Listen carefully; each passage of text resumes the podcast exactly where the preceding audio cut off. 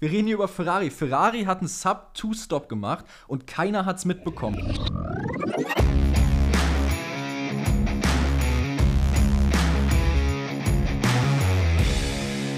Ladies and Gentlemen, herzlich willkommen zurück zum Undercut Podcast, Episode 33. Ich habe richtig Bock auf die Episode. Es war ein sehr geiles, auch ein sehr kontroverses Wochenende in Katar. Ähm, es gibt einiges, was wir bereden müssen, vor allem auch kritisch bereden müssen in dieser Episode. Äh, ich würde sagen, Perke, wir fangen mal an. Oh ja, wir fangen an. Später wird richtig abgerantet, wie du schon gesagt hast. Aber ich glaube, wir fangen an bei deinem TikTok. Du hast nämlich ein interessantes TikTok gemacht. Das hat ein paar Wellen geschlagen und vielleicht auch für ein paar gesundheitliche Probleme gesorgt. Oh, ja, also ich habe ich hab ja gestern, ich hatte ursprünglich das gesehen gehabt, selbst auf TikTok die Idee dahinter und hatte nur unter dem Video von der kommentiert gehabt, das war nämlich ursprünglich auf Englisch. Und dann hatte ich nur gesagt, das überlebt doch keiner, dieses Trinkspiel. Und dann habe ich die Idee aufgegriffen und habe noch eine Regel dazu gemacht und habe das Ganze dann ja nochmal auf TikTok gepostet. Ich glaube, die Regeln waren ja ein Shot, wenn du über die Track Limits kommst, also wenn irgendjemand über die Track Limits kommt, zwei Shots, wenn daraus eine 5-Sekunden-Strafe für einen Fahrer resultiert und drei Shots, glaube ich, wenn, äh, was war's, Sergeant, Paris und Stroll retiren. Oder einer von denen retired. Und ich bin ehrlicherweise nicht davon ausgegangen, dass A, dass Leute tatsächlich das spielen werden und B, dass es so viel Aufmerksamkeit kriegt, das Video. Also die Kommentare waren ja irre. So viele Leute haben neue Regeln vorgeschlagen, auch Pitstops. Da haben einige geschrieben, vier Stop, also vier Shots pro Pitstop, der gemacht wird. Das sind irgendwie 240 Shots über das gesamte Rennen mindestens gewesen. Also es ist irre, was da abgegangen ist. Und es haben wirklich einige mitgespielt. Ich sag so, du hast ein bisschen Blut an deinen Händen dieses Wochenende, muss also man schon sagen. Ich, ich, glaube, einige Leute werden heute ziemlich verkatert aufgestanden sein, ähm, weil was ich da so gelesen habe, da wurden 500 Milliliter Wodka gekillt und die ganze Flasche war danach leer. Also es schien wohl ziemlich abzugehen bei einigen.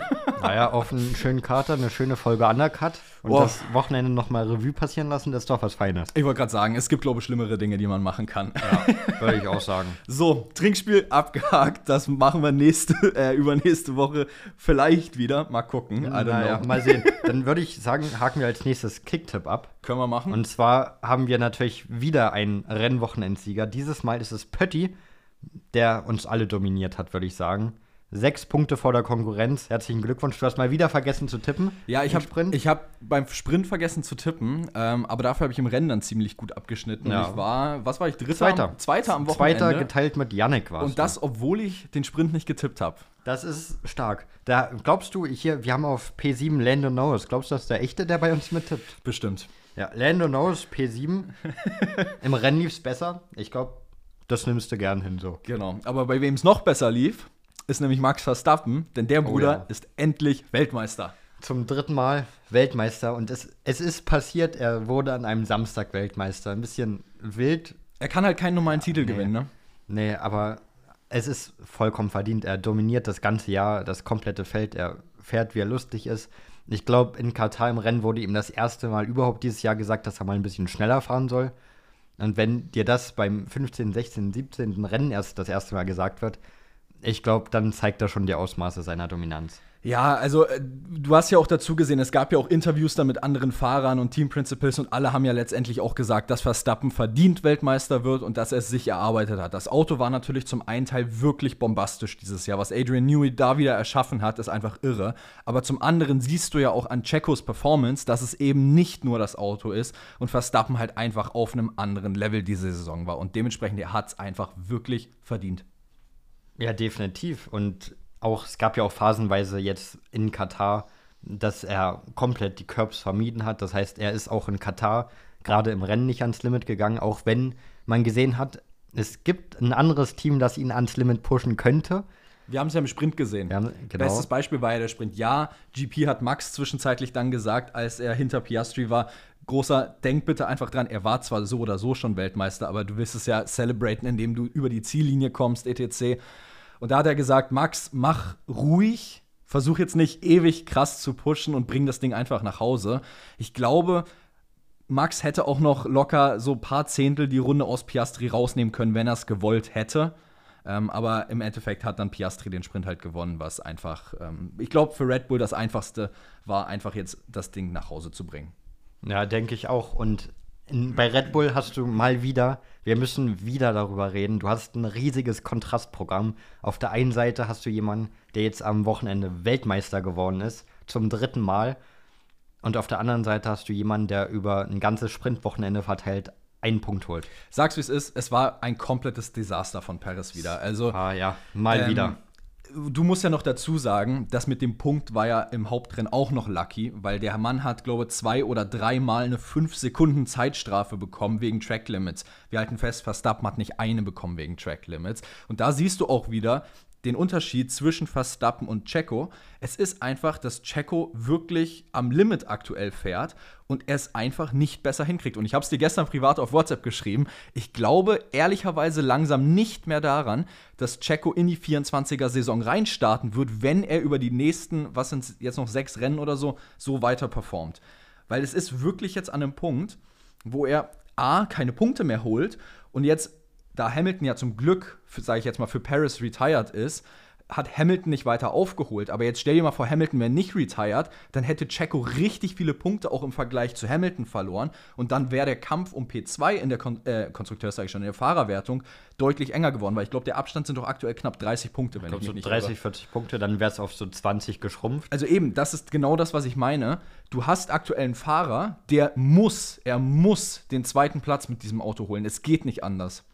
Wenn du mit diesem Red Bull nicht den zweiten Platz holst, dann läuft richtig was schief. Und genau das ist, glaube ich, jetzt das Problem, was auch bei Perez da ist. Wenn dieser Mann diesen zweiten Platz nicht mehr kriegen sollte und irgendwie das Ding noch an Hamilton verlieren sollte, mein Call, der Mann sitzt 2024 nicht mehr im Red Bull. Das kann gut sein. Ich wäre auch generell gern bei diesem, nach dem Rennen, beim Briefing von Red Bull dabei ge gewesen, wenn gesagt wird, ey, Checo, du hast Strafe nach Strafe kassiert, zwei, drei, fünf Sekunden Strafen. Verstappen ist übrigens nicht ein einziges Mal über die Track Limits gekommen.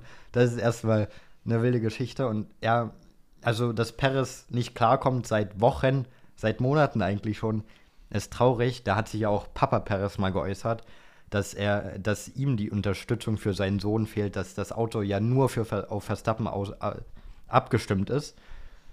Aber trotzdem, selbst wenn dieses Auto nur auf Verstappen abgestimmt ist, was es natürlich ist, das wissen wir alle, das ist ein Verstappen-Team und der zweite Fahrer muss sich hinten anstellen. Aber selbst dann hast du so ein Auto, selbst wenn du damit nicht 100% klarkommst, musst du damit eigentlich locker P2 holen. Das ist ja das, was ich sage. Du, Ja, musst- ja. du musst mit diesem Auto P2 mindestens holen. Ja, und du hast es auch schon gesagt, es sind jetzt nur noch 30, 35, 40 Punkte irgendwie so auf Hamilton. Das 30 ist, das ist nicht viel und wir haben noch einige Rennen vor uns. So fünf, sechs Rennen haben wir ja noch. Und das kann schneller passieren, als Perez gucken kann, dass er auf einmal nicht mehr P2 ist. Und Helmut Marko, Dr. Helmut Marko hat ja auch gesagt, ey, wir haben bei Alpha Tauri drei gute Leute unter Vertrag. Das heißt, medial, der Druck wird jetzt auch nicht weniger. Und ich kann es mir auch vorstellen, dass Perez, wenn er wirklich P2 verliert, wie du schon gesagt hast, dann sitzt er nächstes Jahr nicht im Red Bull. Wenn er ihn irgendwie behält, dann hält man auch Perez. Ja. Also es sind noch fünf Rennen. USA, Mexiko, Brasilien, nochmal USA mit Vegas und dann Abu Dhabi. Und es sind wirklich 30 Punkte nur noch, die Paris von Hamilton trennen aktuell. Und das ist wirklich Gefahren in dem Sinne. Also wenn jetzt vor allem mal in die Zukunft gedacht, der Mann noch zweimal im Qualifying richtig reinhaut, dann hat er ein Riesenproblem, wenn Hamilton dann einfach vor ihm die ganze Zeit fährt. Und das ist wirklich dieser Punkt. Der Mann wird, denke ich, seinen Sitz nicht halten, sollte er nicht P2 in der Kon äh, ich will immer Konstrukteurs-WM sagen, aber es ist ja Fahrer-WM, in der Fahrer-WM hält, dann glaube ich nicht, dass er seinen Sitz behält für 2024. Es kann gut sein. Natürlich gehört auch zur Wahrheit, man muss es dazu sagen, im Sprint wurde er rausgeschossen, er konnte gar nichts konnte dafür. er nichts, aber es passt zum Bild Es, trotzdem. es passt zum Gesamtbild, klar, aber muss man dazu sagen, dass da war ja die Geschichte mit Ocon und Hülkenberg, wo Perez gar nichts für konnte und dann im Sprint retiren musste. Trotzdem war er da jetzt auch nicht auf einem Weltklasse-Kurs und drauf und dran, P2, P3 zu werden. Er ist da auch irgendwie um Punkte gefahren, aber mehr nicht. So, das war auch bis zu diesem Crash keine gute Leistung im Sprint. Im Rennen keine unfassbar gute Leistung. Ich hätte gedacht, dass er sich, selbst wenn er aus der Boxengasse startet, dass er sich besser durchs Feld flügen kann irgendwie. Aber war ja auch nichts. Und Versta äh, jetzt sage ich schon Verstappen. Perez, der Sitz wackelt seit Wochen gewaltig und es wird nicht weniger. Also das nächste ist ja, okay, das Qualifying am Freitag für Perez lief nicht optimal. Kann mal passieren. Wir halten fest, es war das achte Mal, glaube ich, diese Saison. Ja, aber gerade wenn du nur eine Trainingssession hast, sei, sei mal dahingestellt. Ja. Okay, dann kam am nächsten Tag nochmal eine Familiarization Session, zehn Minuten lang, weil die ja die äh, Track Limits in Turn 13, 14 geändert hatten. Darüber kommen wir nachher auch nochmal Also es war auch interessant. Ähm, und dann hattest du ja das Sprint Shootout. Und da kam er ja immerhin ins Q3, aber trotzdem nur Achter. Und das in dem Red Bull, in diesem Rocket Ship. Der McLaren war zwar auch ein Rocket Ship dieses Wochenende, aber er hätte doch mindestens eigentlich P4 holen müssen. Selbst wenn, okay, lass den McLaren von mir aus vor, aber selbst P4 wäre doch mindestens eigentlich das Ziel, wo er sein muss an der Stelle dann, hat er auch nicht geschafft. Dann im Sprinten DNF. Dann Sonntag kommt das Rennen. Der Mann holt sich irre viele Track-Limit-Strafen ab und endet das Rennen auf P10. Also da lief alles schief dieses Wochenende und der Mann hat jetzt richtig heiße Kohlen unterm Hintern. Auf jeden Fall Ricardo und auch, ich glaube mittlerweile auch Tsunoda sitzen ihm jetzt mittlerweile im Nacken, weil ich frage mich wirklich, wenn man sich jetzt dazu entscheiden sollte, Perez rauszuwerfen nach der Saison, setzt du dann wirklich einen Ricardo in den Red Bull, der jetzt auch wieder lange raus war und jetzt am Ende nur fünf Rennen hat am, am Ende der Saison, setzt du ihn dann trotzdem auch mit fehlender Erfahrung, du wolltest ihn ein ganzes halbes Jahr aufbauen, du konntest ihn aber nicht aufbauen, setzt du dann trotzdem einen Ricardo ins Auto oder denkst du dir, ach, für ein Jahr, komm, holen wir uns zu Noda, passt schon. Genau das ist auch das Problem, was ich so aktuell noch ein bisschen mit dieser Theorie von mir habe, ist, du musst ja immer, du musst es ja immer doppelseitig sehen eigentlich. Ja, auf der einen Seite passt die Performance nicht und du kannst nicht mit ihm in 2024 weitergehen, wenn er so weiter performt. Aber auf der anderen Seite, wer sind denn die wirklichen Optionen? Ricardo ist es nicht, sind wir ehrlich. Äh, dafür fehlt ihm einfach jetzt die F1-Experience, die er eigentlich haben sollte. Ich vermute, das war auch teilweise der Hintergedanke, weshalb man dann Ricardo da reingesetzt hat. Lawson kannst du unmöglich da reinsetzen, keine Chance. Die einzig logische Option, die du wirklich ziehen kannst, wäre, ist, du packst entweder Yuki Tsunoda dahin oder du guckst, dass du einen erfahrenen Fahrer aus dem Grid kriegst, wessen Vertrag entweder leicht auflösbar ist. Da würden mir jetzt eigentlich nur, wenn ich jetzt so spontan drüber nachdenke, eigentlich nur ein Name wirklich einfallen und das, ich weiß, du lachst schon, aber es wäre Nico Hülkenberg, weil er fährt eine wirklich gute Saison. Seine Qualifyings sind outstanding diese Saison. Das Reifenmanagement vom Haas ist scheiße, dadurch laufen die Rennen auch nicht gut. Ähm, aber in meinen Augen wäre so das mit Sonoda die einzige Option, die Red Bull wirklich ziehen kann damit letztendlich ähm, Perez ersetzt werden könnte für die 24er-Saison. Ansonsten sehe ich eigentlich nur als Möglichkeit, dass Perez bleibt. Ja, und da ist halt wieder diese altbekannte Frage, ist das wirklich ein Upgrade? Wenn du jetzt einen Hülkenberg in den Red Bull setzen würdest, wenn du einen Tsunoda reinsetzen würdest, würden die wirklich besser performen, als es ein Perez jetzt tut? Und das ist, das ist, wo ich mich schwer tue. So, Perez kennt das Auto seit Jahren. Und wenn du da jetzt jemanden neu reinsetzt, und dem sagst, du musst jetzt performen auch wieder, performen die wirklich besser, als es ein Perez jetzt Natürlich, macht. du kannst es nicht wissen, aber genauso, also ich glaube eher persönlich, dass Red Bull, weil du hast mit Verstappen jemanden, der dir immer Punkte holen wird und immer um den Sieg mitfahren wird. Ich glaube, du gehst lieber das Risiko von Red Bulls Seite zu sagen, ähm, okay, wir gehen das Risiko und wir holen uns zum Beispiel einen Hülkenberg oder einen Zunoda und setzen den da rein, als zu sagen, wir wollen jetzt noch eine ganze Saison weiter mit Perez machen, wo Perez letztendlich die Hälfte der Qualifyings überhaupt ins Q3 kommt und gerade so um P2 kämpfen will. Weil das Ding ist, dieses Jahr hat er ja gut angefangen, Perez. Er, hat richtig gut, er ist richtig gut reingestartet in das Ganze. Aber wenn Perez, sage ich jetzt mal, das Momentum von dem Ende dieser Saison mit in die nächste nimmt, was machst du dann als Red Bull? Du kannst ja, das ist ja dann noch schlimmer, wenn du Perez mit Season dann irgendwann rausknallst und dann jemanden dazu holst. Das ist ja im Endeffekt noch schlimmer, als wenn du ihn einfach gleich über die gesamte Winter Break ersetzt. Ja, das ist unfassbar, eine unfassbar schwierige Situation, in der sich Red Bull befindet. Vor allem auch mit dem Wissen, das ist nächstes Jahr eigentlich nur eine Übergangs-, ein Übergangsjahr für den zweiten Fahrer, weil 25 soll Norris kommen. So, das ist ja eigentlich offen ist das ja der Plan. Ja. So, man plant eigentlich schon 25 Norris ein. So, das heißt, wenn du jetzt jemanden ranholst, du musst den ja auch davon überzeugen können, irgendwie die Perspektive zeigen, ey, du bist ein Jahr hier und danach knallen wir dich wieder raus. So, da würde Zunoda für mich dann eigentlich schon rausfallen, weil ich glaube nicht, dass Zunoda von sich aus, gut, vielleicht für die Chance, aber kannst du einem Zunoda klar verticken, dass letztendlich er für ein Jahr fahren wird und danach erstmal gucken muss, wo er wieder sitzt. Ich glaube, dass da an der Stelle dann zum Beispiel, ich weiß, Hülkenberg, es klingt so unrealistisch und ich glaube, es passiert wahrscheinlich auch nicht, Aber es wäre trotzdem eine logischere Schlussfolgerung an der Stelle, weil Hülkenberg ist alt, in Anführungszeichen gesagt. Ähm, und er hätte, glaube ich, auch kein Problem damit, für ein Jahr, weil mal realistisch gesehen, wenn du jetzt Hülkenberg wärst und die Option hättest, zwei weitere Jahre bei Haas zu fahren, bevor dein Contract ausläuft oder ein Jahr, oder von Red Bull, dem absoluten Weltmeister-Top-Team, einen Contract für ein Jahr angeboten bekommst, was würdest du eher nehmen? Ja, sofort zu Red Bull. Eben, also ich glaube auch eher, dass Hülkenberg sagt, ich opfer ein Jahr meines Lebens in der Formel 1 im Nachhinein lieber und gehe dafür mit Red Bull zu einem Top-Team und fahre ein Jahr wirklich um Siege mit. Und ich glaube, dass das eine nicht unbedingt schlechte Option wäre, die man ziehen könnte.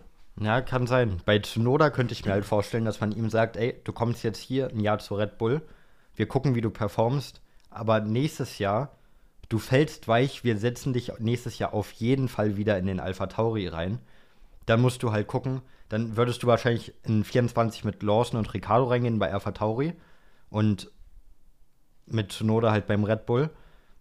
Die Perspektive könntest du einem Tsunoda vielleicht bieten und dass du sagst, ey, du gehst, wenn es nicht so läuft, vielleicht läuft es auch ganz okay, gehst du auf jeden Fall wieder zu Alpha Tauri, du behältst den Sitz in der Formel 1 und wenn es richtig gut läuft, wir wissen, 25 laufen viele Verträge aus oder 24 war es. Oder zu McLaren. Ja, dann, wenn, wenn du gut performst, dann stehen für dich alle Türen, Türen offen bei anderen Top-Teams. So, das ist halt die eine Perspektive, die man zu Noda bieten könnte.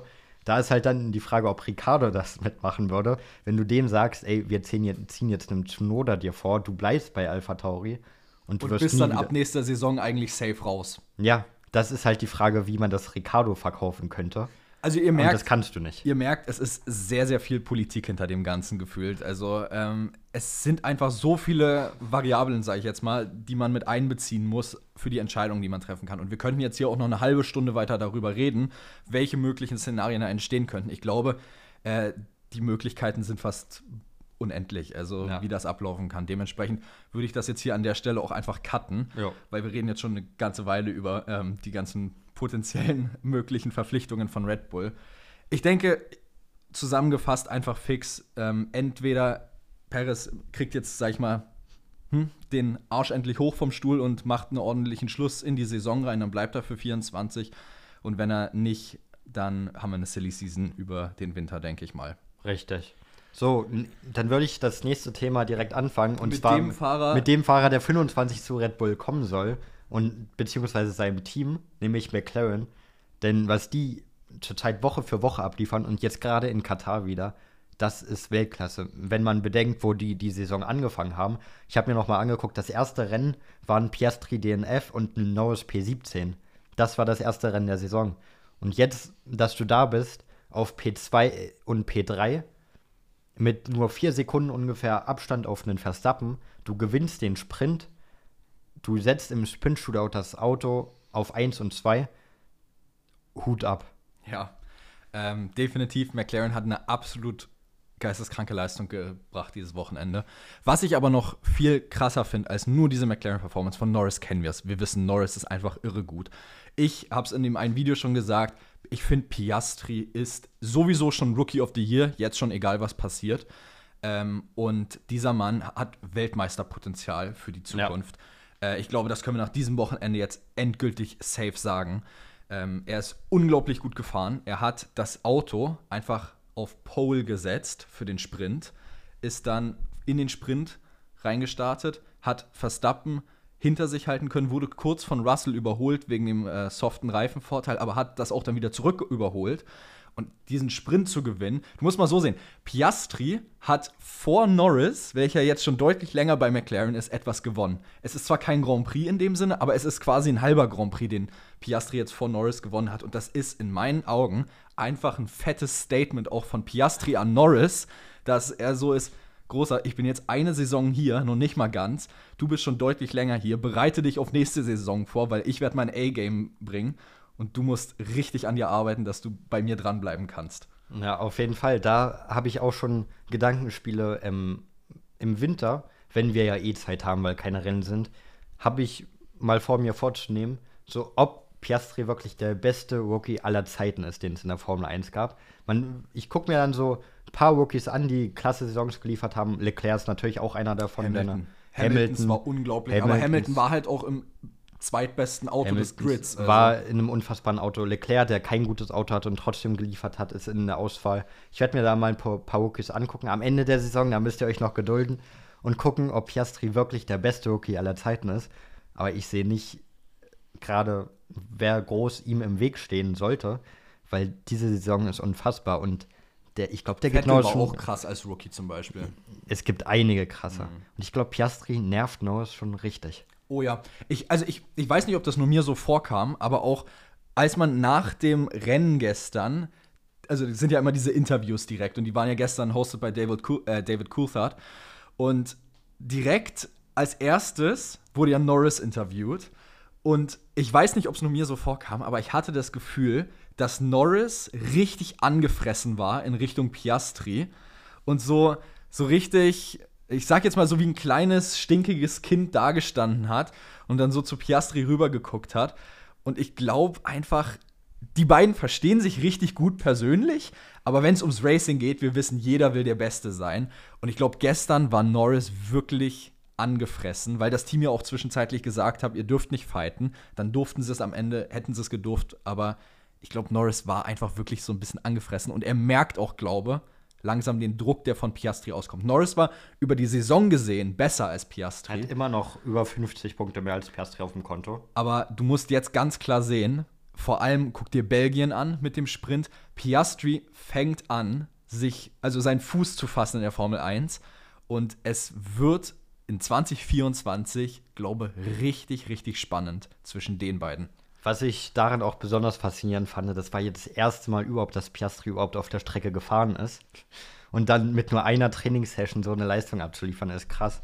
Und ähm, ich glaube, es spielt auch rein, dass Norris diese Situation so einfach noch nicht hatte. Er hatte die Situation natürlich mit Sainz als Teammate, dass Sainz da besser war als er, aber das waren halt seine Rookie-Jahre.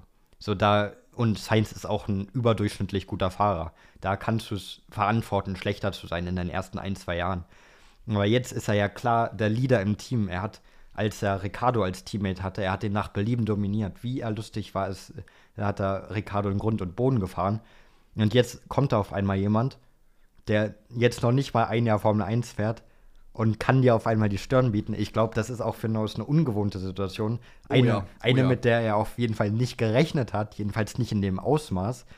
Und du hast es ja auch in den Interviews gemerkt, generell, als er auch, dass er, oder im Teamradio, als er gesagt hat, ja, ich bin dumm, ich bin ein schlechter Fahrer. So auch, ich glaube, bei der Pressekonferenz am Freitag nach dem Qualifying, am Samstag irgendwann, hat er gesagt, ja, das war mein Lack of Talent, weswegen ich jetzt hier nicht auf einstehe. Also der ist richtig angefressen. Also wie Ralf Schumacher sagen würde, sudden loss of talent. Richtig, ja, der, war, der war richtig angefressen. Und das, ich glaube, das geht ihm schon nah. Und er weiß, er braucht wieder den Erfolg. Und auch als ihm durchgesagt wurde, ey, im Rennen, kämpft nicht mit Piastri, wir wollen das auf 2 und 3 so zu Ende fahren, da hat er auch War ein bisschen stinkig, war ein ne? bisschen stickig so, warum können wir jetzt nicht kämpfen? So, wir haben riesen Abstand nach hinten auf Leclerc. Aber Lass dabei, dabei war der. Grund, den McLaren ja gebracht hat, tatsächlich sehr berechtigt, weil du Ja. hattest Russell knapp 10 Sekunden vor den beiden und der war dann 16 Sekunden dahinter und ist auf einen frischen Set Softs gegangen, wo wirklich die Gefahr bestand, Ja. weil du ja nicht wusstest, du hattest im Endeffekt diese eine Trainingssession und in dieser einen Trainingssession ist so gut wie kein Soft-Running, vor allem nicht Long-Term-Pace, äh, gemacht worden. Das heißt, du wusstest gar nicht, wie im Endeffekt dieser rote Reifen performen wird. Und äh, hätte ja sein können, dass der auf einmal drei, vier Sekunden schneller ist pro Runde im Vergleich zu den harten Reifen. Und das wollte McLaren einfach abcovern. Und Norris hat es halt nicht verstanden in dem Moment.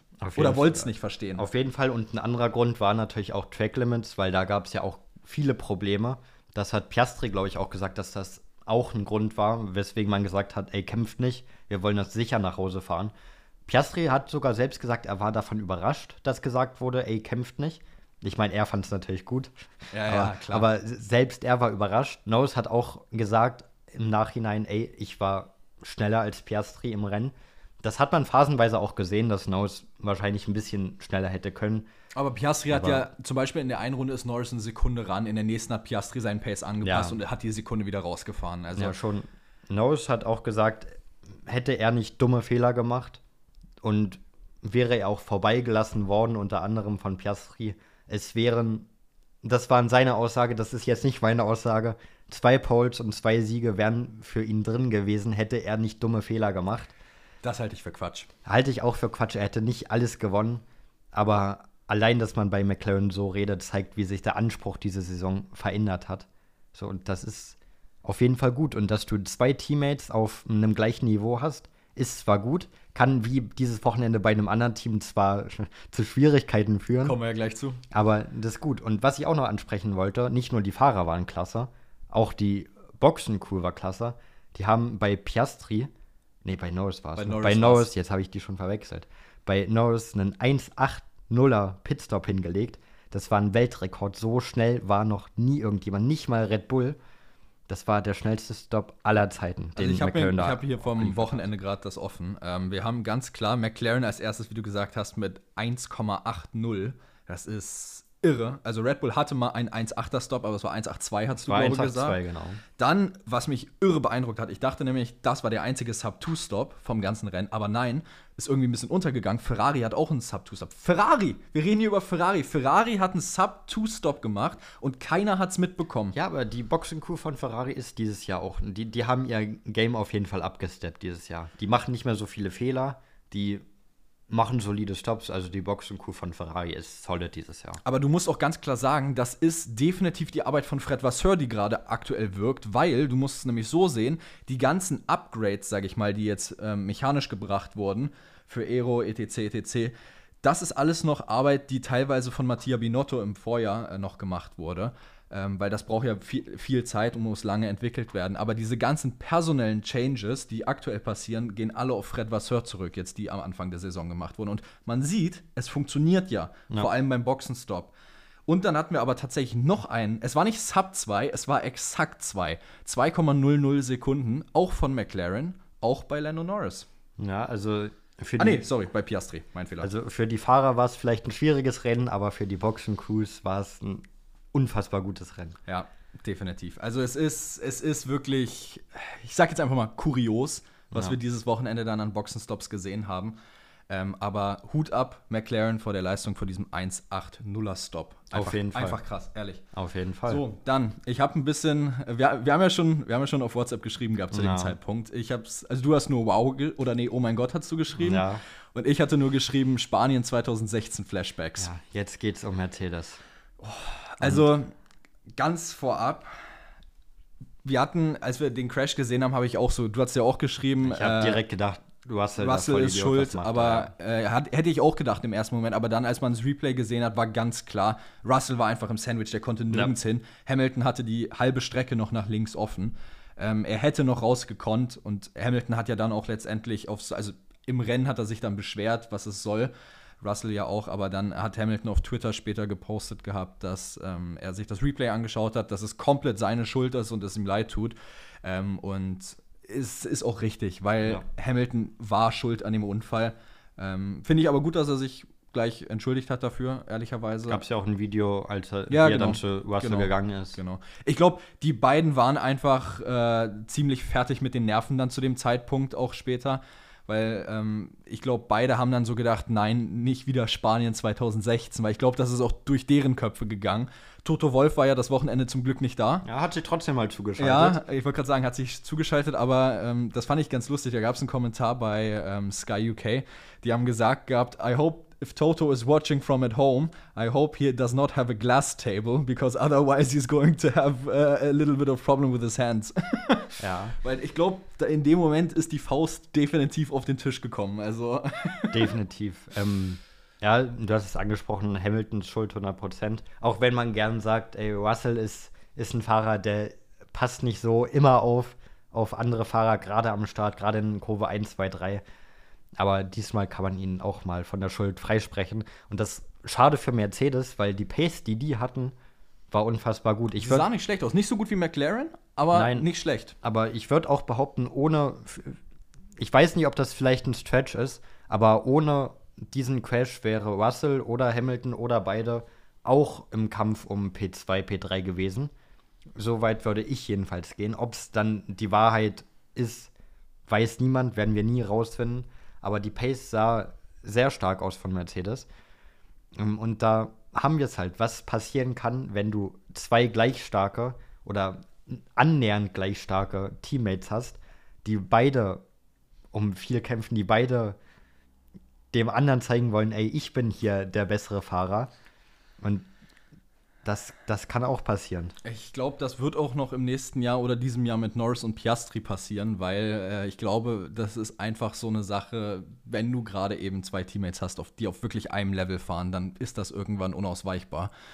Und ich denke, das wird passieren. Wann, keine Ahnung, ähm, aber mal gucken, inwiefern es dann passieren wird.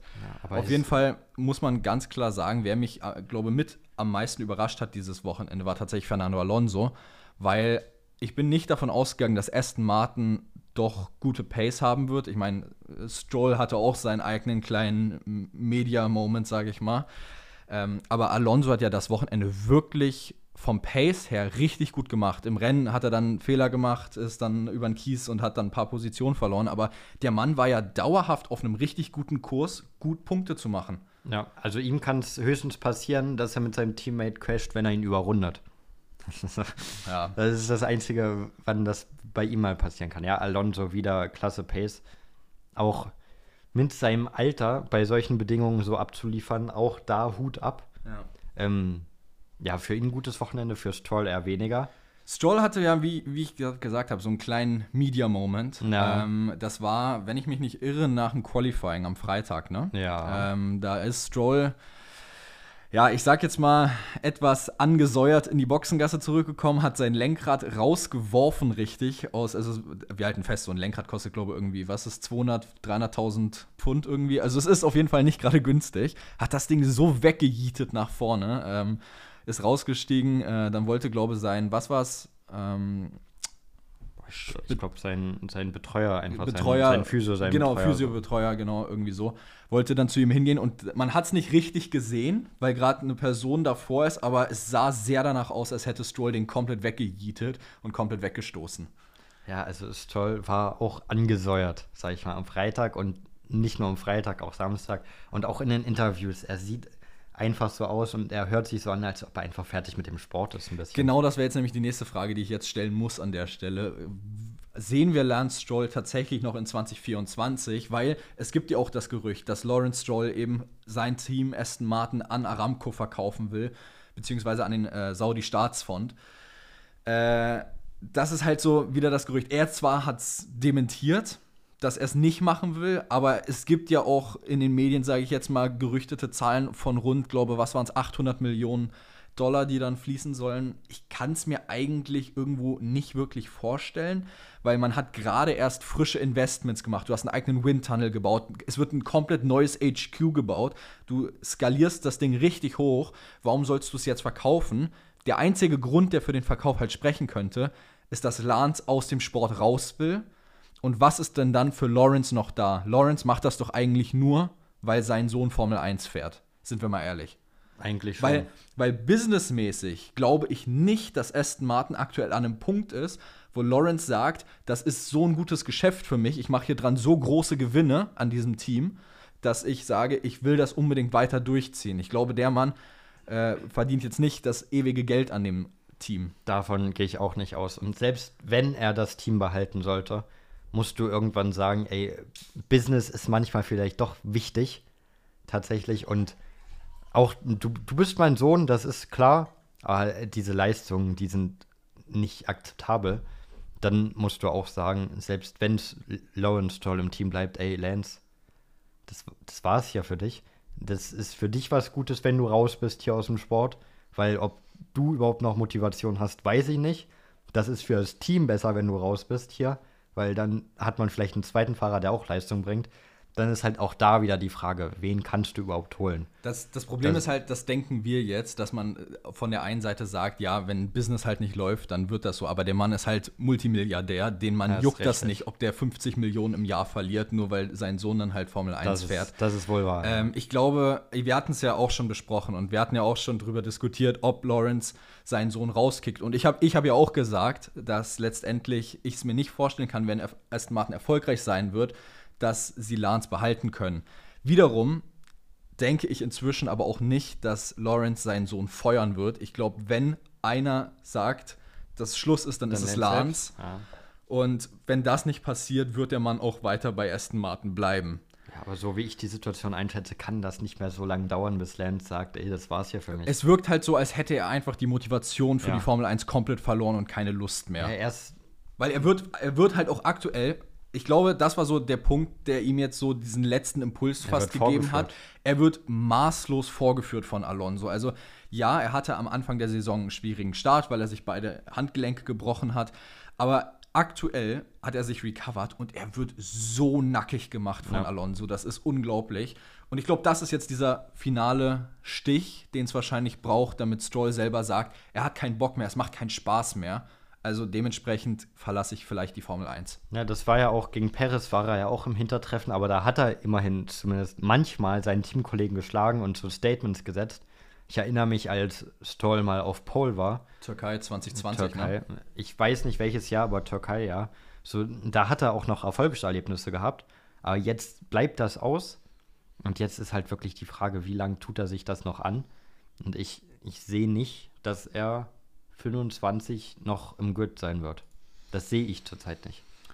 Jedenfalls so, wie seine Laune aktuell ist, sehe ich es auch nicht. Ähm, wenn er allerdings halt weiter so ist, ja, mein Gott, ich mach's, weil es ist halt meine Sache, die ich so jetzt am Tag mache. Nicht, Ja, nicht weil es mir ewig viel Spaß macht, aber es ist halt mein Job. Und er verdient ja auch nicht schlecht damit. Ne? Ich wollte gerade sagen, ähm, letztendlich Geld ist, glaube ich, bei den Strolls das geringste Problem aktuell. ja, aber wenn du die eine oder andere Million mehr dazu verdienen kannst, nimmst du das mit, glaube ich. Ähm, und daher, es kommt drauf an, wenn Lance sagt, er hat keinen Bock mehr auf Formel 1 und will aufhören, dann hört er auf. Und ich glaube, auch dann wird Lawrence Stroll nicht mehr lange in der Formel 1 sein und vielleicht verkauft er wirklich dann das Team. Ähm, aber es hängt halt davon ab, was Lance machen möchte.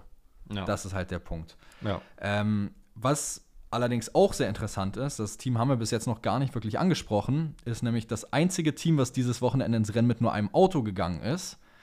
Und zwar Ferrari. Darüber müssen wir auch ganz kurz mal reden, ganz kurz anschneiden, weil Ferrari war ja für in dieses Wochenende sehr pessimistisch schon fast reingegangen. Fred Vasseur hat gesagt, die Strecke liegt dem Ferrari jetzt nicht unbedingt wirklich und es wird schwer, ums Podium mitzukämpfen. Und genau das hat sich bestätigt. Ferrari hat nicht wirklich ewig gut performt dieses Wochenende.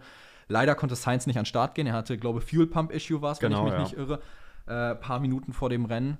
Und deshalb äh, ist Leclerc als einziger gestartet. Und ich weiß jetzt ehrlicherweise aus dem Kopf gar nicht, wo Leclerc. P4 oder geendet 5 ist. Auf jeden Fall. Auf jeden Fall habe ich einen Funkspruch von ihm im, Kopf nach dem Rennen. Ähm, Ähm, einen Funkspruch, äh, ja, jetzt guckst du kurz nach. äh, P5. P5 war er. Aber halt ordentlich Ja, hinter allen. auf, Also. auf jeden Fall habe ich einen Funkspruch von ihm im Kopf nach im Rennen. Ähm, als die gesagt haben, ja, war ein schwieriges Wochenende, aber passt so, P5 nehmen wir mit. Und dann hat Leclerc gefragt, ey, wie weit war ich eigentlich hinter den McLaren? So, und dann war erstmal fünf Sekunden Ruhe. Hat, hat sich niemand getraut, was zu sagen. Und dann hat sein Renningenieur gesagt, ey, ein bisschen über 30 Sekunden war es hinter. Und dann hat Leclerc nur gesagt, oh, okay. So, also, das, also man hat erwartet, dass man nicht gut ist oder nicht so unfassbar gut ist, aber ich glaube, dass man jetzt 30 Sekunden hinter einem McLaren ist, das hat man selbst bei Ferrari nicht erwartet. Also wir halten fest, insgesamt hinter Verstappen war er fast 40 Sekunden, das 39 ist- um genau zu sein. das ist zu viel selbst, das ist für Ferrari zu viel. Selbst wenn es eine Strecke ist, die dir nicht liegt, kannst du es dir nicht erlauben, 40 Sekunden hinter dem Sieger zu sein. Das also es, darf ist, es ist schon eine Klatsche gewesen dieses Wochenende. Aber to be fair, es ist bei weitem nicht so eine Klatsche gewesen, wie Red Bull in Singapur kassiert hat. Auf jeden Fall, ja. Also das war noch mal ein anderes Level von Klatsche. Auf jeden Fall. Man hat es mit beiden Autos in Q3 geschafft, generell. Es ist, man hat Das mit schwierig- Sainz war halt unlucky. Mit Science war unlucky, aber ich denke, mit P5 kann man bei Ferrari generell leben. Hätte man vorher gesagt, ey, Leclerc wird Fünfter, hätte man gesagt, passt so. letztendlich auf den Abstand guckst du in einem halben Jahr eh nicht mehr. Du guckst auf die Position, wo es war. Richtig. Und das ist, glaube ich, letztendlich das, was zählt. Richtig. Ähm, aber wer, was, was wehtut, ist natürlich von einem Russell geschlagen zu werden, der einen Crash hatte am Anfang. Aber das sei jetzt mal dahingestellt. Aber wiederum, das ist auch natürlich doppelt bitter für Paris weil wenn du dir anguckst, Russell war hinter Paris dann nach dem Start. Ähm, und guck dir an, wo Russell beendet hat auf P4 und guck dir an, wo Paris das Rennen beendet hat. Ja, also das spricht auch wieder Wörter, äh, Bücher. ja, und wenn du dann ja, noch Bänder. Bände, ja, danke. Was, was du dann auch noch sagen musst, Hamilton ist ja nicht mal ins Ziel gekommen. Also das heißt, das ist nochmal eine Free-Position, die Paris bekommen hat. Hätte Hamilton das Rennen beendet, hätte Paris keinen einzigen Punkt geholt. Und das ist ja, krass. Ändert naja. nichts mehr. Es war eh ein Desaster für Paris. Also Richtig, also daher, das haben wir auch ähm, schon weit und weit hier besprochen. Ja, ausreichend besprochen. Ausreichend besprochen. Wow. also, aber ein Team, was wir fast nie besprechen. Ne? Eigentlich besprechen wir die nur, wenn mal wieder Verträge verlängert werden oder es Vertragsgerüchte gibt. Aber über die Performance auf der Strecke von von Alfa Romeo reden wir eigentlich nie, weil es da nie was zu reden gibt eigentlich. Ja, schwierige Saison bis jetzt eigentlich für das Team. Sehr schwierige Saison, aber dieses Wochenende hat man abgeliefert. Double Points. Double Points Finish. Äh, am Freitag in Q3 gekommen sogar mit Bottas, der Zehnter wurde, glaube ich, im Qualifying. Ja. Jetzt P8 und P9. Sechs Punkte Sechs geholt. Punkte. Vorher das hatte man insgesamt zehn auf dem Konto. Das ist sehr gut und ich glaube, das heißt, damit, wenn ich mich nicht irre, müsste man, man an Haas vorbeigezogen drittletzter sein. jetzt in der Konstrukteurs-WM, genau. Ja, Haas damit eins runtergerutscht und jetzt nur noch Alpha Tauri und Haas dahinter. Also Alpha Tauri mit fünf Punkten, Haas mit zwölf, Alfa Romeo mit 16. Also Alfa Romeo ist damit jetzt wieder einen ordentlichen Schritt an Williams sogar ja. rangekommen, welche mit 23 dann sind und darüber ist eh uneinholbar. Richtig. Also sehr, sehr gute Performance von beiden Fahrern, besonders von Bottas, aber auch von Joe natürlich, der auch Neunter wurde, auch profitiert von Strafen von anderen natürlich. Aber trotzdem musst du dann in dieser Position sein, überhaupt profitieren zu können. Also, das war einfach ein Wochenende von beiden. Also Joe muss man ganz klar sagen, der Mann ist auf 19 gestartet und hat das Rennen auf 9 beendet. Zehn Positionen gut gemacht. Äh, krasse Leistung. Respekt an Joe an der Stelle. Ähm, es war wirklich stark. Aber ja klar, natürlich auch Lady Luck, sage ich mal, war ein bisschen auf deren Seite. Aber es gehört halt auch dazu, äh, wiederum in dem Sport. Ähm, manchmal braucht man auch eben ein bisschen Glück. Ich sag's mal so, der WM-Titel 2021 von Verstappen war am Ende auch einfach Glück dass das halt so gekommen ist, wie es dann lief. Und ähm, ja, es ist ein Teil des Motorsports, klar, regen sich dann einige oftmals drüber auf, ja, er ist so lucky, sage ich mal, alles nur durch Luck entstanden. Aber es gehört halt dazu. Und jetzt einen schönen Allmannspruch, wenn Luck zur Gewohnheit wird, nennt man es auch Skill. Richtig. Richtig. Du hast, du hast es auch angesprochen, Alfa Romeo, jetzt auch die Lücke kleiner gemacht zu Williams, die auch eigentlich ein solides Wochenende hatten, auch gepunktet haben. Im Sprintrennen, das ist, das ist besonders verwunderlich, dass man im Sprintrennen in Person von Albon natürlich, wer sonst, ähm, dass man im Sprintrennen, wo nur die ersten acht Punkte bekommt, dass man da zwei Punkte holt, weil Albon da siebter wurde. Auch sehr, sehr stark. Also die Backmarker-Teams, außer natürlich Alpha Tauri und Haas, das ist klar, ähm, hatten einen nicht wundern, red weiter, ich tippe bloß fix was ein. Ja, hatten ein solides Wochenende, haben natürlich auch, hatten auch Glück, das, das Rennglück dabei, dass sich zum Beispiel im Sprint da Ocon, Hülkenberg und Perez abgeschossen haben. Aber man nimmt es mit und man wird Punkte in, in den Bereichen, wo wir uns da bei diesen Teams aufhalten, nimmt man Punkte, egal wie sie kommen, mit Kusshand mit. Und wenn sie jetzt halt in, bei Alfa Romeo durch Strafen und durch einen Ausfall von Hamilton kommen oder bei Williams durch einen Dreiercrash von Hülkenberg, Ocon und Perez, dann ist das den scheißegal. Hauptsache, man holt irgendwie Punkte. Man holt irgendwie den viertletzten Platz in der Konstrukteurs-WM da. Und darum geht es ja. Das geht um unfassbar viel Geld da. Und da nimmt man es mit. Also nicht wundern, falls ihr jetzt gerade auch Tippgeräusche im Hintergrund gehört habt. Ich wollte nur mal fix nachgucken. Ich liebe diese eine Seite f1cfa.com. Da kannst du richtig gut Statistiken nachgucken. Ähm, ich wollte nur mal Interesse, Interesse halber gucken, wie Haas denn performt hatte, weil das mich interessiert hatte. Ähm, weil wenn man jetzt natürlich anguckt, Alfa Romeo ist jetzt vorbeigezogen an Haas und hat jetzt auch einen kleinen Abstand, vier Punkte jetzt gemacht auf das Team. Ähm, Haas hat mit Magnussen zum Beispiel, wenn ich das jetzt hier richtig sehe, nur drei Punkte in den Rennen geholt diese Saison. Und das letzte war jetzt in Singapur, ähm, was wenn ich mich jetzt zurückerinnere, war das Lucky oder war das tatsächlich vom Pace des Autos Weiß ich her? Gar nicht. Weiß ich gar nicht. Auf jeden Fall, wenn man das mal rausnimmt, dann war von Magnussen der letzte Punkt scored in Miami.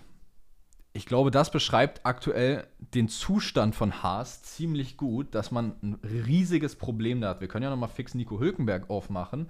Und wenn wir uns Nico Hülkenberg anschauen, dann hast du in Australien P7 geholt. Das heißt, du hast da einfach gut performt. Und das war's. Und das war's. Die letzten Punkte, die Hülkenberg im Hauptrennen, Sprint excluded, gescored hat, waren in Australien.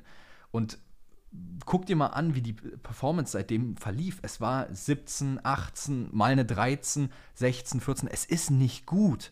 Und gerade jetzt zurückgedacht auch an das, was eben bei Haas 2021 passiert ist, wo man gesagt hat, man schreibt diese ganze Saison ab und sagt halt, man packt es in 22 rein, in die neuen Regulations, dass man competitive ist. Dieses ganze Investment in 2022 hat am Anfang funktioniert, aber aktuell turnt das alles in richtig Shit. Das ist das, was ich so faszinierend bei Haas finde, dass man halt so viel Potenzial am Anfang von 2022 hatte und das jetzt richtig, richtig verkackt hat aktuell. Ja, auf jeden Fall. Das Auto ist nicht gut. Die Probleme haben wir auch schon oft besprochen. Die kommen mit Reifenmanagement nicht klar und so weiter und so fort. Ähm, und dann hilft es dir natürlich nicht, wenn dein Fahrer einfach Anfängerfehler macht. So, wenn Hülkenberg, der sich auf P14 fürs Rennen qualifiziert, hat, dann von P12 einfach startet, weil da eine Position frei ist. So, falls ihr es nicht gesehen habt, Sainz konnte ja nicht antreten. Das heißt, P12, wo Sainz gestartet wäre, war frei. Und hätte auch frei bleiben sollen eigentlich. Aber Hülkenberg, der genau hinter Sainz gestartet hätte, hat sich gedacht, ah, schließe ich doch mal die Lücke. Und ist einfach, hat einfach mal Perez geskippt beim Start, ist einfach vor Perez gestartet, weil, weil er sich dachte, ja, ist frei, fahre ich mal rein. so. Und wenn dir so ein Fehler passiert, Hülkenberg hat selbst gesagt, das Rennen war für ihn eigentlich schon vorbei, bevor es angefangen hat. Du kriegst halt 10 Sekunden Direkt Strafe, 10 die knallt Sekunden halt maßlos rein. Also, wenn du so ein schlechtes Auto hast, dann darfst du dir keinen einzigen Fehler erlauben. Und wenn du dir dann so einfache Anfängerfehler erlaubst, dann musst du dich nicht wundern, dass du so dastehst. Ich kann dir auch ganz genau sagen, Günther Steiner wird richtig gefumt haben im Hintergrund. Der Ja. wird richtig stinkesauer gewesen sein. Das finde ich bei dem Buch nämlich immer ganz interessant. Jetzt kommt wieder, jetzt kommt wieder ein bisschen äh, Book-Podcast. Nein, also nur ganz kurzer Exkurs.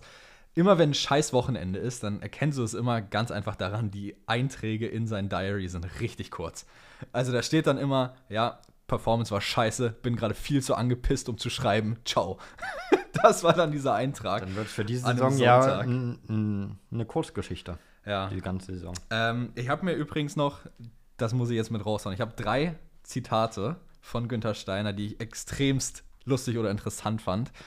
Ähm, und zwar, das erste ist ähm, von, oder bezogen auf Ralf Schumacher. Ich habe dir ja schon gesagt, Günther Steiner hat so ein richtiges Problem mit Ralf Schumacher. Kann man auch irgendwo verstehen.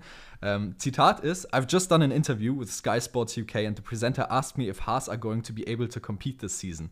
It's something to do with Christian at Red Bull. Ah, dann ist perfekt, dann ist das gar nicht über Mick, aber egal.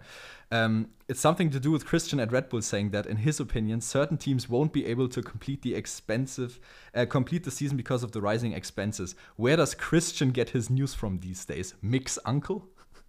Ja, gut.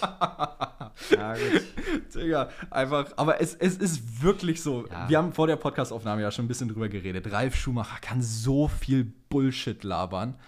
Und auch in Bezug so auf das Drama, was damals um Mick Schumacher herum war, dass Günther und Haas ihn nicht supporten. Es, es stimmt halt auch teilweise einfach nicht. Ich meine, selbstverständlich ist Ralf Schumacher da parteiisch, das, da muss man gar nicht drüber reden, das ist immerhin sein, oh Gott, jetzt Neffe? Hm? Ist das der Neffe? äh, ist sein Neffe. Neffe. Mick ist Sohn von Michael und Ja, ich war gerade in den, in, den, in den Begrifflichkeiten nicht so fest. Ja. Neffe, ja. Ähm, Ralf also ist der das- Onkel von Mick. Ja, dass, dass er da parteiisch ist, ist logisch. Aber, naja. ja. Naja. Gut, und dann bringe ich jetzt noch zwei abschließende Zitate zu dem Haas-Ding. Dann haben wir es geschafft. Und zwar: I wish I had a dollar for every person who said something to me like it must be it must be great being in Formula One, all that traveling. If I did, I wouldn't just be able to poach Adrian Newey. I'd be able to buy him from his family and keep him in a fucking box. Na gut.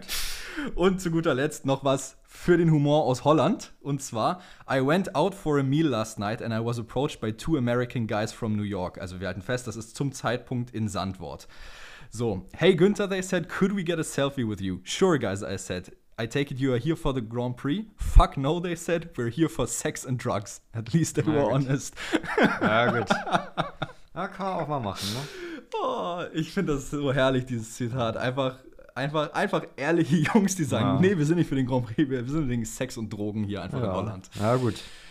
Ah. Apropos Holland, da habe ich mich im Bus. Ich bin ja mit Bus hier heute zu dir gefahren für diese Podcast-Aufnahme, ja? Ja, Und ich war schockiert. wieso? Ich habe zufällig, ich habe schön Spotify auf Shuffle laufen lassen und zufällig lief der Max Verstappen-Song, ja? Ja. Dö, dö, dö, Max Verstappen. Wir, wir kennen ihn alle. Ja, ja. Ich war schockiert. Se seit wann ist denn das so, dass die Version geändert wurde? Das ist nicht mehr die Originalversion auf Spotify, weil in der Originalversion war ja der Original-Radioverlauf auch zwischen GP und Max Verstappen drin. Hm. Und von den von Zegos Sport heißen sie, glaube ich. Sego Sports, ja. Ja, ähm, waren ja Originalkommentare drin. Die sind nicht mehr drin. Das Ich, ich, denke mal, ich denke mal, das wird mit Rechten zusammenhängen, logischerweise. Aber das, das habe ich heute gehört und das war nicht mehr drin und ich war schockiert. das, das habe ich aber, glaube ich, auf TikTok schon mal gesehen. Ich habe es nie wirklich jetzt groß drauf, groß drauf geachtet, aber ich glaube, das habe ich schon mal gesehen, dass irgendwie Leute sich beschwert haben, here's the old version of the Max Verstappen Song das und ist so. neu. Ich war schockiert, als ich das heute gehört habe. Das haben die neu gemacht. Das haben die dann, das Radio haben die nachgestellt dann. Äh, Das war verrückt, als ich das, ich war richtig, sprach, ich war sprachlos, als Ja. ich das gehört habe. Passiert, passiert. So, ähm, und jetzt, Perke, würde ich sagen, kommen wir zu dem kritischen Teil dieser Sachen, die Episode. nicht passieren sollten. Ähm, wie wie sage ich es ganz einfach? Das Rennen in Katar war von der regeltechnischen Seite und von der Bedingungsseite eine absolute, nicht akzeptable Shitshow. Ja. Ich würde sagen, wir fangen erstmal, also wir haben einige Also- Punkte. Es, es hätte so, wie es passiert ist, niemals passieren dürfen. Das ist richtig. Wir haben auch einige Punkte, warum das schlecht war, alles dieses Wochenende. Ich glaube, wir fangen einfach mal mit den Reifen an. Also allein der Fakt, dass Pirelli sagt, wir haben so ein Problem mit den Reifen, weil auf dem linken Vorderreifen ein Cutting entsteht durch die Curbs und durch die Belastung, die auf den vorderen linken Reifen durch das Layout vom Circuit kommt, wodurch Einschnitte in den Reifen bis ins Reifeninnerste gehen können, was zu potenziellen Punctures und Reifenplatzern führt. Die Lauffläche hat sich auch einfach abgelöst. Also, wir, reden, wir reden hier über Probleme, die es nicht geben dürfte. Und deshalb hat man dann eingeführt, dass jeder Stint mit einem neuen Reifen maximal 18 Runden sein darf. Und es war zwar lustig, weil für das Trinkspiel hieß es dann, äh, wenn man die Boxenstopp-Regel aus der Community dazu gemacht hat, dass du mehr trinken musstest. Aber sind wir mal ehrlich, wann in der Formel 1 hatten wir mal einen Pflicht-Pitstop in einer bestimmten Rundenanzahl? ja, das darf nicht passieren. Man hat ja auch versucht, dem erst entgegenzuwirken. Deswegen, du hast es vorhin angesprochen, man hat erst das Layout ein bisschen angepasst. Man hat, ich glaube, Kurve 13, 14, wo Kurve war's? 13, 14 die Track Die- Limits geändert. Man hat auch die Strecke, ja, man hat die Strecke ein bisschen enger gemacht ähm, an den Eingängen, meine ich, sodass du beim Ausgang nicht mehr so gezwungen bist, den Curb zu benutzen. Und man dachte, das hilft ein bisschen. Deswegen gab es ja auch eine 10-Minuten-Session vor dem Sprint-Shootout, damit die gucken können, damit die sich eingewöhnen können mit dem neuen Layout. Das hat aber gar nichts gebracht. Und man musste wirklich sagen, ey, mit neuen Reifen dürft ihr maximal 18 Runden fahren. Dann müsst ihr in die Box. Das heißt, drei Boxenstops waren Pflicht.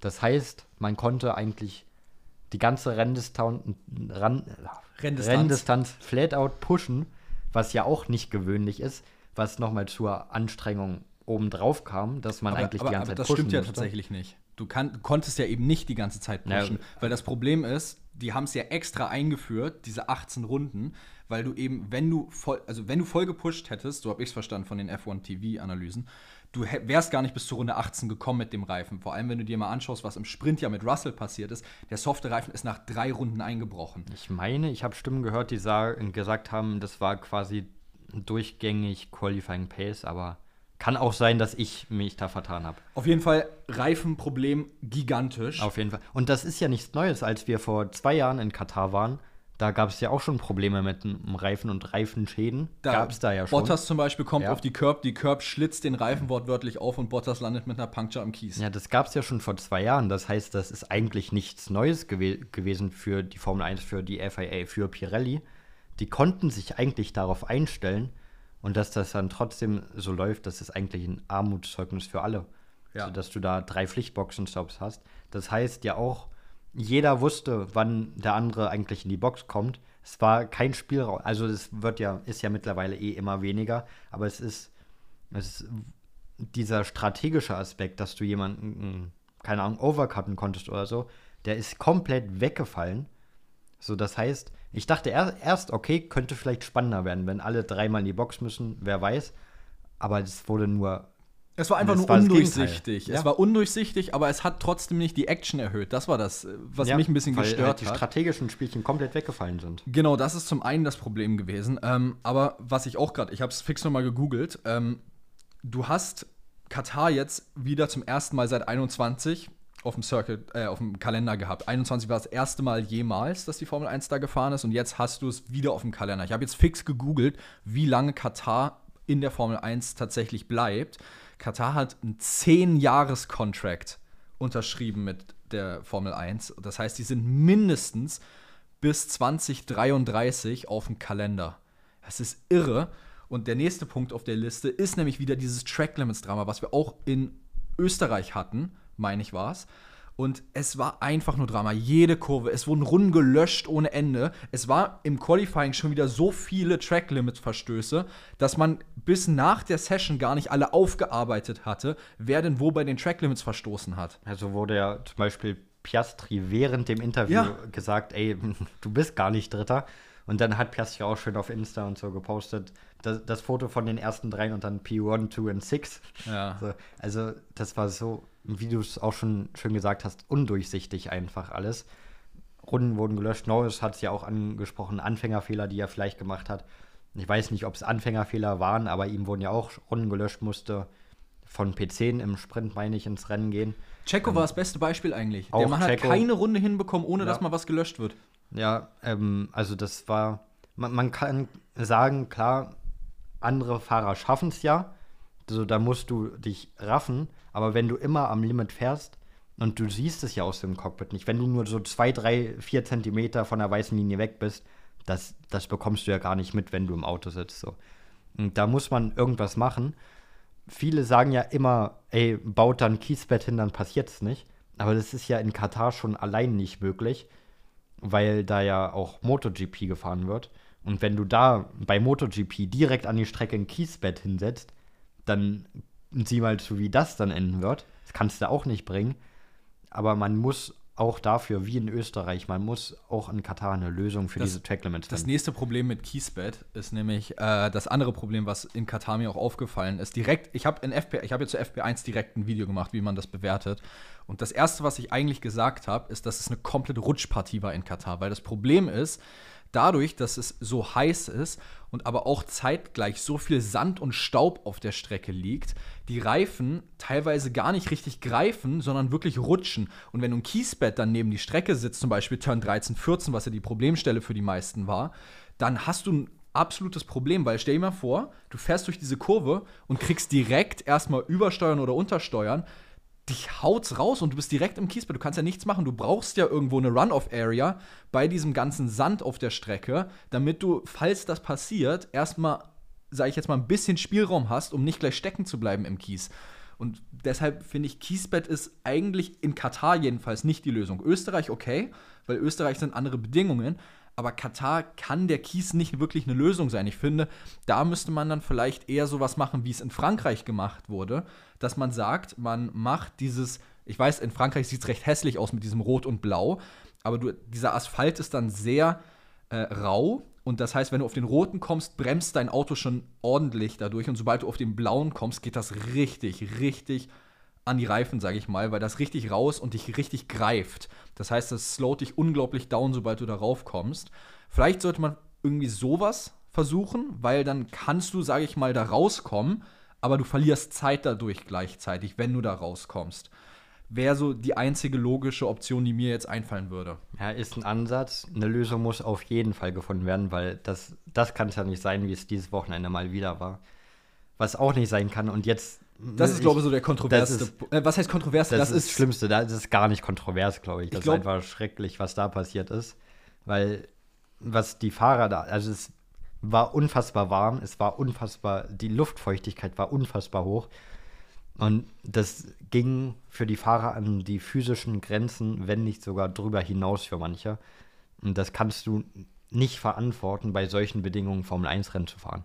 Das kannst du nicht verantworten. Wenn in Runde 15, 16 ein Esteban Ocon in seinen Helm kotzt und dann das Rennen damit sogar noch zu Ende fährt, wenn ein Logan Sargent sagt, ey, mir geht's so schlecht, ich kann nicht weiterfahren, wenn du siehst, wie ähm, Lance Stroll und Albon zum Beispiel aus ihren Autos gekommen sind, wie Lance Stroll da irgendwie, irgendwie direkt zur Ambulanz getaumelt ist, ja, wie Albon nicht alleine aus dem Auto rausgekommen ist, wie alle Fahrer am Ende danach erstmal eine Pause brauchten. Auch Magnussen hat man gese gut gesehen, wenn er, als er aus dem Auto rausgekommen ist. Das kannst du nicht verantworten. Also ich habe hier gerade, ich habe hier gerade mal so eine grobe Zusammenfassung. Glendon Norris hat gesagt, dass einige einfach gefaintet sind, also ohnmächtig geworden sind, zusammengeklappt sind nach dem Rennen.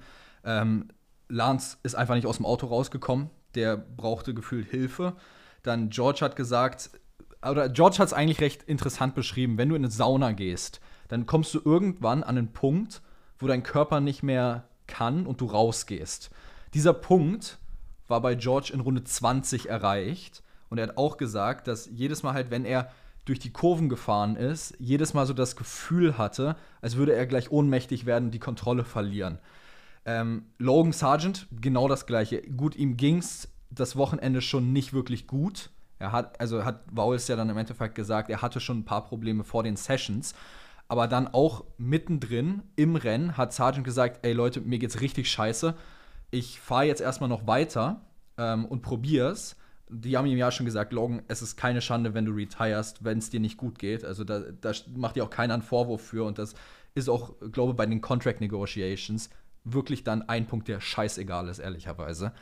Ähm, und Logan hat gesagt, na, ich fahre weiter, ich probiere es. Und dann ein paar Runden später hat er gesagt, es geht wirklich nicht mehr.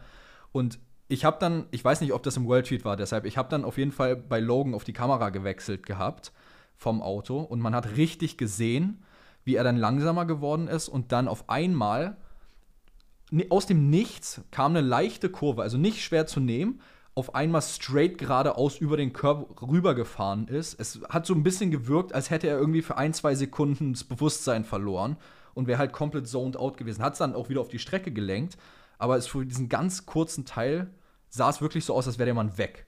Komplett weg. Und es geht immer weiter. Also, wie gesagt, Ocon hat mir angesprochen, Runde 15, 16 gebrochen. Ähm, die Leute konnten nicht aus dem Auto teilweise rauskommen. Ähm, also, ja, yeah, Albon needed help to get out of his car. Uh, Alonso asked for water be chunked over him at the pit stop. Das war ja auch. Das war ja auch noch relativ früh im Rennen. Eben, er hat ja gesagt, sein Sitz brennt gefühlt, ob man irgendwie Wasser über ihn schütten könnte mhm. oder irgendwas. Das ging halt nicht, weil ja. die ganze Elektronik im Auto, da konntest du jetzt nicht wirklich Wasser so, rüber. Die Fahrer, die einfach zum Beispiel auf der Startzielgeraden bei Wasser habe ich Hände Visier. hoch oder auch immer, Visier, wie hast du gerade schon gesagt, Visier hoch, damit man auch mal irgendwas an Luft abbekommt. Das war zum Beispiel Zunoda, bei Zunoda das Zunoda hat ja gesagt, er hat Visier hochgemacht, damit er Luft abbekommt und bekommt dann Sand ab ab. Ja. So, du kannst es nicht verantworten, in so Bedingungen ein Rennen zu fahren.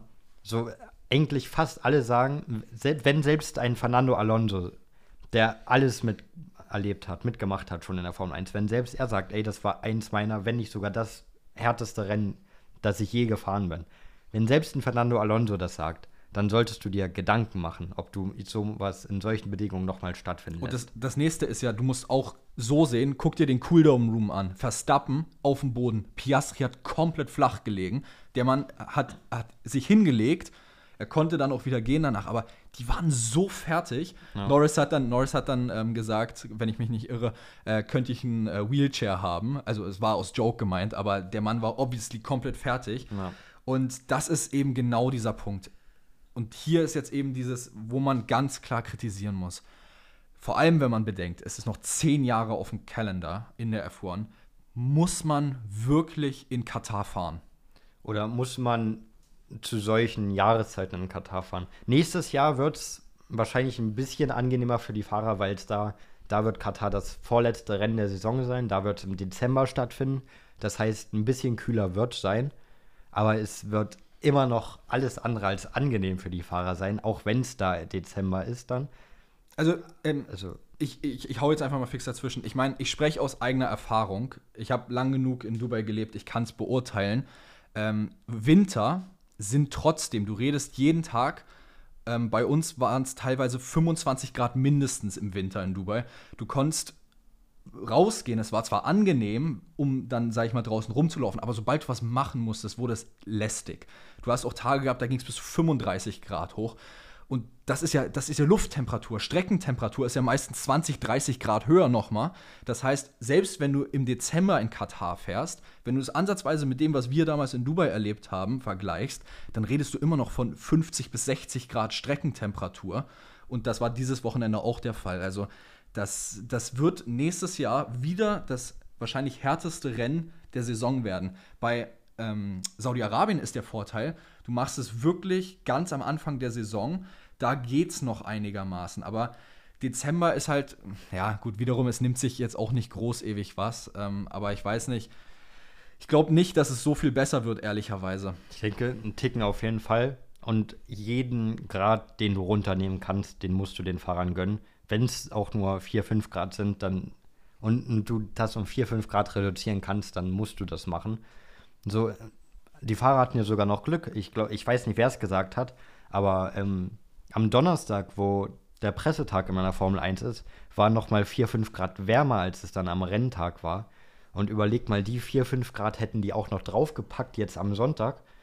So, was dann los gewesen wäre, dann wäre Sargent nicht der Einzige gewesen, der retired wäre, wäre es noch wärmer geworden. Und ich mache, ich mach, also ich habe Sargent oft kritisiert in dem Podcast, dass er nicht liefert. Ich mache ihm für, diesen Woche, für dieses Wochenende, er, er hatte richtig gute Pace. Er war gut dabei. Klar, er hat es im Sprint dann weggesetzt, bedauerlicherweise wegen eigener Schuld, aber er hatte gute Pace. Er war zum ersten Mal diese Saison an Albon dran. Er war wirklich dran. Er war innerhalb von einem Zehntel von Albon.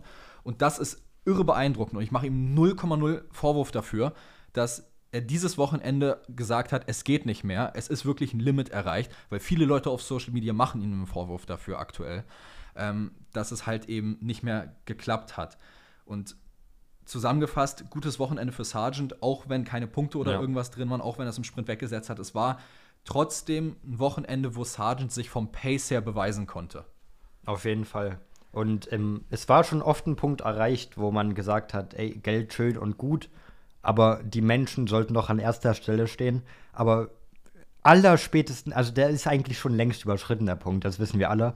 Aber allerspätestens jetzt muss man auch merken, ey, vielleicht ist das gar nicht so geil in diesen ganzen, in, da überall fahren zu lassen, im Nahen Osten und wo auch immer. Ähm, vielleicht sollten wir mal unsere Geldgier ein bisschen zurückschrauben und auch mal auf unsere Fahrer, auf die Menschen achten, die den Job wirklich für uns, die uns das Geld reinholen am Ende. Vielleicht sollte man auch mal auf die achten und die nicht einfach verpulvern, wie man lustig ist. So. ist Aber die FIA, der wird das scheißegal sein. Also das Ding ist halt, ähm, du, ja, es ist zum einen halt sehr viel Geld im Spiel auch dabei. Wenn du dir anguckst, Monaco zahlt, glaube ich, für ihren Grand Prix, glaube 15 Millionen Dollar, wenn ich mich nicht irre. Katar zahlt, glaube ich, für den Grand Prix oder Saudi-Arabien 60 Millionen Dollar. Also da ist viel Geld im Spiel, natürlich.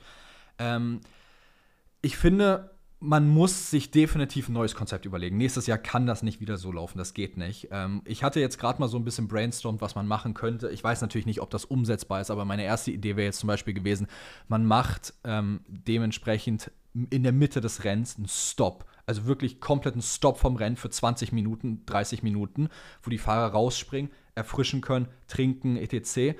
Und dann stoppst du aber die Time, sobald diese Runde quasi überschritten wird, wo gestoppt wird, und lässt die Fahrer dann in demselben Abstand, wie sie gestoppt wurden, wieder rausfahren, sodass du es weiterfahren kannst. Weißt du, was ich meine? Mhm. Ähm, ja. Keine Ahnung, ob das umsetzbar ist. Es ist bloß eine erste Idee, die man jetzt theoretisch machen könnte. Ähm, aber irgendwas derart muss sich ändern. Ich, ja. finde, ich finde es an sich nicht schlecht, dass man in den Ländern fährt. es ist ja auch viel Politik dahinter. Ähm, Ja, das gerade, sowieso. gerade zum Beispiel guck dir die Fußball-WM in Katar an. Das sowieso. Ähm, und auch die ganze, es geht ja immer dann um die Politik, um die Gesetze, um die, ähm, wie soll ich es beschreiben, um die Einstellungen auch der Länder politisch gesehen. Es war nämlich auch zum Beispiel in dem Buch von Günter Steiner ein Punkt, wo er auch darüber gesprochen hat. Er ist auch der Meinung, dass man da fahren sollte, weil letztendlich ähm, gerade die Änderung, er hat es mit Gay Marriage etc. Ähm, beschrieben gehabt, dass man halt es ist verboten, stand jetzt, aber vielleicht ist es ja auch genau das, was dieser Sport machen kann, eben dahin zu kommen und zu zeigen, äh, wir wollen Teil der Veränderung sein, weshalb die junge Generation das letztendlich ändern kann. Das ist Politik, das will ich jetzt gar nicht zu groß drauf Ja. eingehen, aber an sich finde ich es nicht schlecht, dass man in den Ländern fährt, weil Lead oder Lead by Change oder Change by Lead, wie auch immer, äh, nee, Lead, äh, Change by Lead, das geht nicht, Lead by Change, ähm, sein Vorbild mit dem Sport, das ist so dieser Punkt und ich finde es gut, dass man da fährt, aber man muss es richtig angehen. Und so wie es dieses Wochenende ging, kann es sportlich nicht weitergehen. Das auf jeden Fall. So, Oh, Digga, das meine war, Fresse. also ich glaube, das war unsere längste Rennbesprechung, die wir je hatten. nee, Nicht? nee. Haben wir schon Singa mal, Singapur, äh, Singapur Pre-Weekend Show. Stunde 15. ja, aber dass wir mal über ein Rennen, Rennen, ja, haben wir über Singapur so lange geredet? Ja. Wow. Okay, jedenfalls kommt's dran. Also es ist die längste Post-Weekend-Show auf jeden Fall. Ja. Ähm, ja, und ich glaube, jetzt sind wir auch am Ende angekommen. Ja, es Wir war sehr, also sehr kon äh, kontrovers ist das falsche Wort. Es war, war eine sehr kritische Folge jetzt. Kritische. Folge. Wir haben mal fast alle Teams sogar behandelt. Das passiert uns auch selten, dass wir über so viele Teams sprechen. Ja. Ich glaube, wir haben nur über zwei, drei Teams nicht geredet. Wo ich auch einfach mal sagen kann, Alpine hatte auch kein schlechtes Wochenende. Jetzt haben wir Alpine auch Mein abgehakt. Gott, mein Gott. Aber- Man muss ja auch nicht immer über alle Teams Richtig, reden. das war jetzt also- auch, das, was wir nicht beredet haben, war in unseren Augen einfach nicht beredenswert. So einfach ist es. Ähm, vielleicht reden wir ja nächste Woche oder übernächste Woche über das Team, falls es euer Lieblingsteam ist, über das wir nicht geredet haben. Das kann ja sein, vielleicht dann nächstes Mal oder übernächstes Mal. Schauen wir mal, was Jedes wird. Team kommt irgendwann mal dran. Heute war ja das Beispiel Alfa Romeo. Lang nicht über die Ja, ja, geredet. ja, ja. Heute konnten wir endlich mal. Naja, oh, aber das, was eine Folge, ey. ja, das war's jetzt, würde ich sagen. Genau. Wir hören uns Freitag wieder, glaube ich. Genau. Falls euch der Podcast gefällt ähm, und ihr uns gerne zuhört, dann lasst doch gerne noch eine 5-Sterne-Bewertung da. Es hilft uns wirklich weiter. Ähm, also danke an jeden Einzelnen, der das tut. Falls ihr irgendwelche Fragen, Vorschläge, sonst was habt, schreibt uns gerne auf Insta. Wir antworten jedem eigentlich. Genau. Was heißt eigentlich? Wir antworten jedem. Ich Genau. habe bis jetzt keinen einzigen Request äh, ignoriert oder nicht geantwortet. Also, falls ihr mal mit uns schreiben wollt oder irgendwelche Fragen habt, schreibt uns. Wir antworten immer. Ähm, und ansonsten, schöne Woche, entspannte Woche. Und dann Genau. hören wir uns am Freitag aber erst wieder. Genau, Freitag wir haben, haben nämlich geplant, die Woche, also die Episode einen Tag nach hinten zu verschieben, damit die heute ein bisschen mehr Zeit bekommt, von allen wirklich durchgehört zu werden. Richtig. Weil ja kein Race Weekend Dann ist. machen wir Also- euch mal nicht so einen Stress Genau, Woche. genau, genau, genau. Ähm, das heißt Freitag, neue Episode. In dem Sinne, ich wünsche euch was. Bis dahin. Ciao, ciao. Ciao, ciao.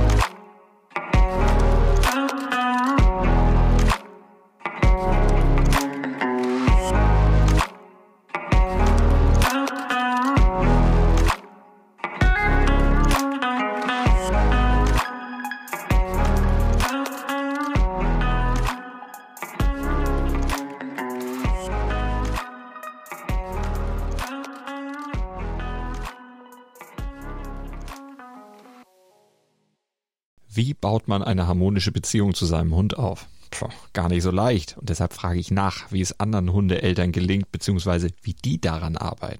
Bei Iswas Dog reden wir dann drüber. Alle 14 Tage neu mit mir, Malte Asmus und unserer Expertin für eine harmonische Mensch-Hund-Beziehung, Melanie Lippisch. Ist was, Dog? Mit Malte Asmus. Überall, wo es Podcasts gibt.